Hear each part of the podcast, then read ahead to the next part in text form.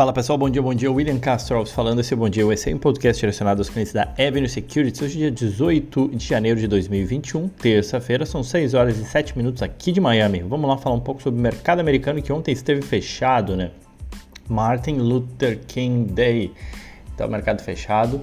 Uh, foi um feriado somente aqui nos Estados Unidos, feriado, não foi feriado no Brasil e hoje as bolsas retornam normalmente. Então vamos falar primeiro como é que a gente fechou na sexta-feira, né, quando as bolsas de Nova York fecharam sem um sinal único na sexta-feira, dia 14, numa sessão que foi marcada aí pela, pelo começo da temporada dos principais balanços dos Estados Unidos. Né?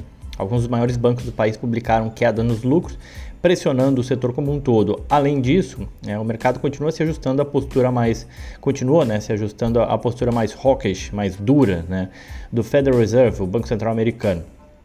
As perdas se intensificaram né, ao longo do dia depois que o Departamento de Comércio dos Estados Unidos também revelou que as vendas do varejo nos Estados Unidos diminuíram 1,9% em dezembro ante novembro, e isso prejudicou o mercado na sexta-feira. É bem e essa, essa queda de 1,9 foi bem acima do 0,1 que era previsto pelos analistas consultados pelo The Wall Street Journal, tá? Uma, numa análise da Capital Economics, ela culpou a inflação elevada, os gargalos na, na, cadeia produtiva por esse desempenho e viu ainda um impacto modesto da Omicron nesse resultado de vendas do varejo de 1,9, que realmente não pegou bem e acabou prejudicando especialmente o setor de retail na sexta-feira. É, além disso, as apostas para aumento na taxa básica de juros a, a, avançam, expectativa de elevação de ao menos 25 pontos bases na até a reunião de março já, né?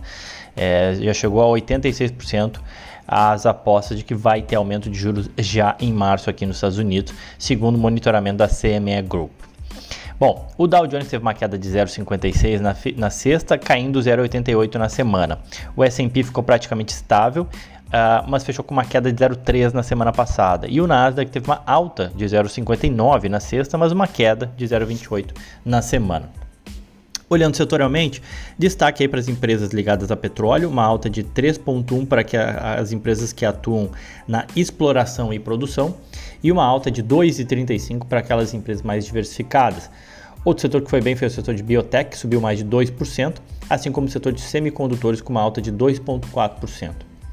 Na ponta contrária, os dados de vendas do varejo mais fraco pesaram, obviamente, sobre as empresas do setor, com queda de 2% delas, das empresas do varejo. Né? Outro setor que não foi bem foi de construtoras, com quedas aí de 1,6%. Entre os papéis, o JP Morgan foi destaque de queda, caindo 6,1%, e na ponta oposta, as empresas de cassino performaram bem na sexta, sendo a Las Vegas Sands a ação de melhor performance do S&P 500 na sexta, subindo 14%. O dólar, né? Aí não falando da sexta, mas falando de ontem, né? O dólar esteve aberto, a, a cotação do dólar no Brasil, né? Esteve aberto ontem na segunda-feira é, e fechou com uma alta de 0,24, negociado aí a 5,52,61 num pregão de poucos negócios, né? Obviamente o feriado de Martin Luther King acaba afetando os negócios no Brasil. A moeda americana operou praticamente o dia inteiro perto da estabilidade antes de fechar numa leve alta comentando dos resultados, né? O que, que saiu na sexta-feira e para quem não sabe, nos acompanhe no Telegram. Hoje, de novo, no, nas minhas redes sociais, tanto no Instagram quanto no Twitter, eu vou postar o link para você se para você ficar acompanhando. A gente tem um Telegram onde a gente coloca os resultados mais real time, né? Então, sexta-feira tão logo saiu, a gente conseguiu comentar alguma coisa lá no Telegram, então convido todos vocês a, a participarem, tá? Falando dos resultados, o JP Morgan divulgou na sexta-feira números que excederam as expectativas dos analistas, receita de 30,3 bilhões, mercado esperava 30. O lucro de 3 dólares e 33 centavos contra uma estimativa de 3 dólares e 1 centavo. Então os números bateram, né? Mas ainda assim as ações do JP Morgan caíram 6% sem nenhuma notícia específica tá, que justificasse isso. É, depois de reservar bilhões de dólares para perdas com empréstimo no início da pandemia, em, uh, por conta, obviamente, do risco bancário, né, risco de calote, o JP Morgan se beneficiou, vem se beneficiando né, ao liberar esses fundos nos últimos trimestres. É, mas mesmo incluindo né, esse, esse, essa redução de provisões, aí o JP Morgan registrou o menor resultado dos últimos sete trimestres. Tá? Seu braço de investimento viu receita crescer 37% e ajudou o resultado, mas em outras linhas não foi tão bem. O CEO James Dimon disse que a economia continua indo muito bem, apesar dos ventos contrários relacionados à variante Omicron, de inflação e de gargalos na cadeia de suprimento. Ele falou também que o crédito continua saudável, com baixas líquidas excepcionalmente baixas, taxas líquidas excepcionalmente baixas e que ele continua otimista com o crescimento econômico dos Estados Unidos.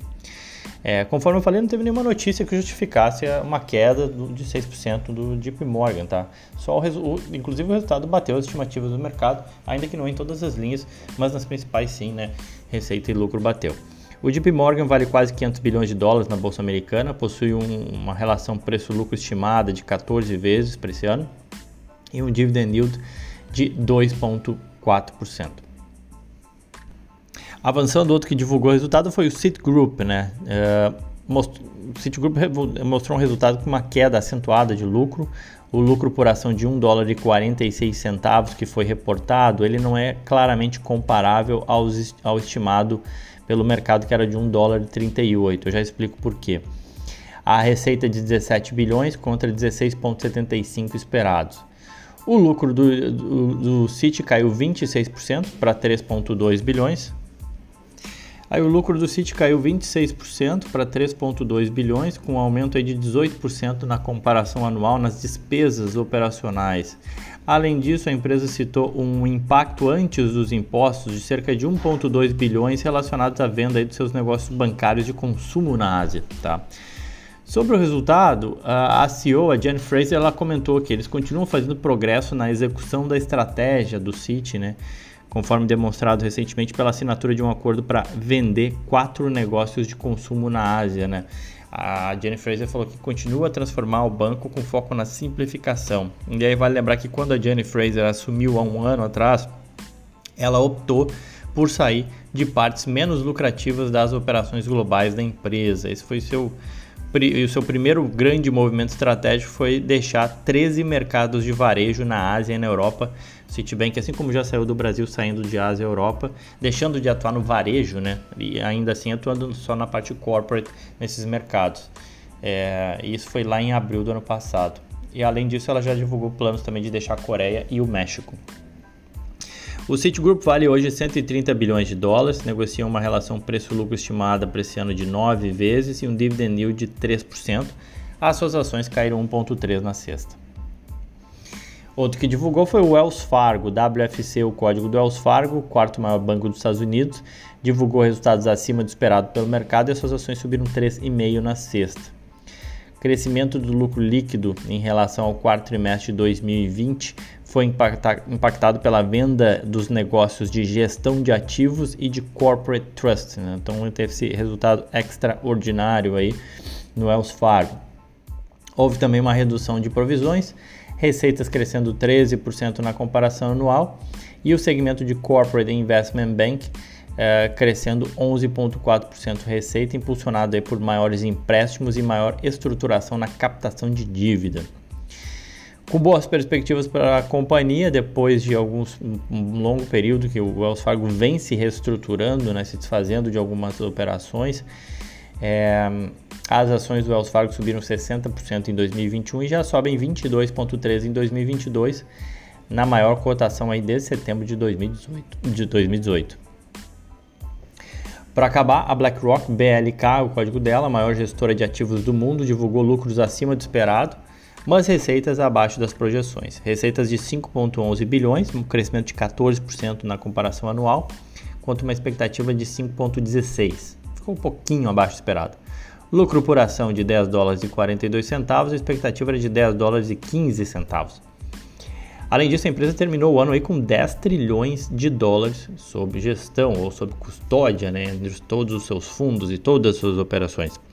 Um aumento aí de 15% em relação ao mesmo período do ano passado.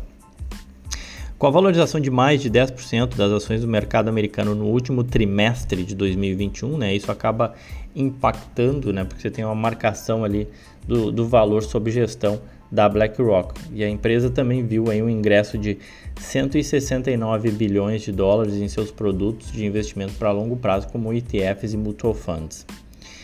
Com 127 bilhões de dólares de valor de mercado e uma valorização de 26% em 2021, as ações da BlackRock caem nesse ano 8,6% frente a uma queda de 3% aí do S&P. Bom, saindo de sexta-feira, vindo para hoje, né? Hoje, aparentemente, a gente começa essa semana, né, uma semana mais curta, terça-feira, num tom negativo. Tá? As bolsas mundiais recuam em meio aí à alta de preço de petróleo e preocupação com a inflação, né, que acaba gerando também. A inflação acaba puxando uma expectativa de alta de juros nos Estados Unidos e pelo mundo inteiro, na verdade. Né? Tem um salto aí nos rendimentos dos títulos globais, né, os, os yields de diferentes países subindo enquanto os investidores, com os investidores se preparando aí para uma remoção de estímulos dos bancos centrais na luta contra a inflação. Os preços do petróleo eles estão avançando com o preço do barril, tipo Brent, atingindo o maior patamar em mais de sete anos. Tem preocupações aí quanto à oferta depois de ataques a alguns cargueiros de combustíveis no Emirados Árabes, executado pelo grupo Houthi do Iêmen, alinhado ao Irã. Nessa terça-feira deve ser divulgado também o relatório mensal da Organização de Países Exportadores de Petróleo, OPEP. E aí, em meio a tudo isso, as bolsas asiáticas fecharam a terça-feira com quedas na sua maioria. Na Europa, o índice Stock 600 recua, com destaque negativo para o setor de tecnologia. E os futuros americanos apontam um dia não muito positivo, nada positivo. Dia difícil com queda de 0,7 para o Dow Jones, 1,1 para o S&P e 1,8 para o Nasdaq. Agora pela manhã a gente tem as licenças para construção às 10h30 e a gente tem também hoje balanços sendo divulgados. Charles Schwab, corretora de investimentos aqui dos Estados Unidos, não só de investimentos, mas aqui tem várias operações. Você tem também o Goldman Sachs divulgando seus números, o Bank of New York Mellon e a PNC Financial Services. Conforme eu falei, me segue lá nas redes sociais, arroba Will que eu vou divulgar o nosso Telegram, onde a gente fica postando mais informações diariamente para vocês, tá bom? É, desejo a todos um excelente dia, aquele abraço, voltamos amanhã.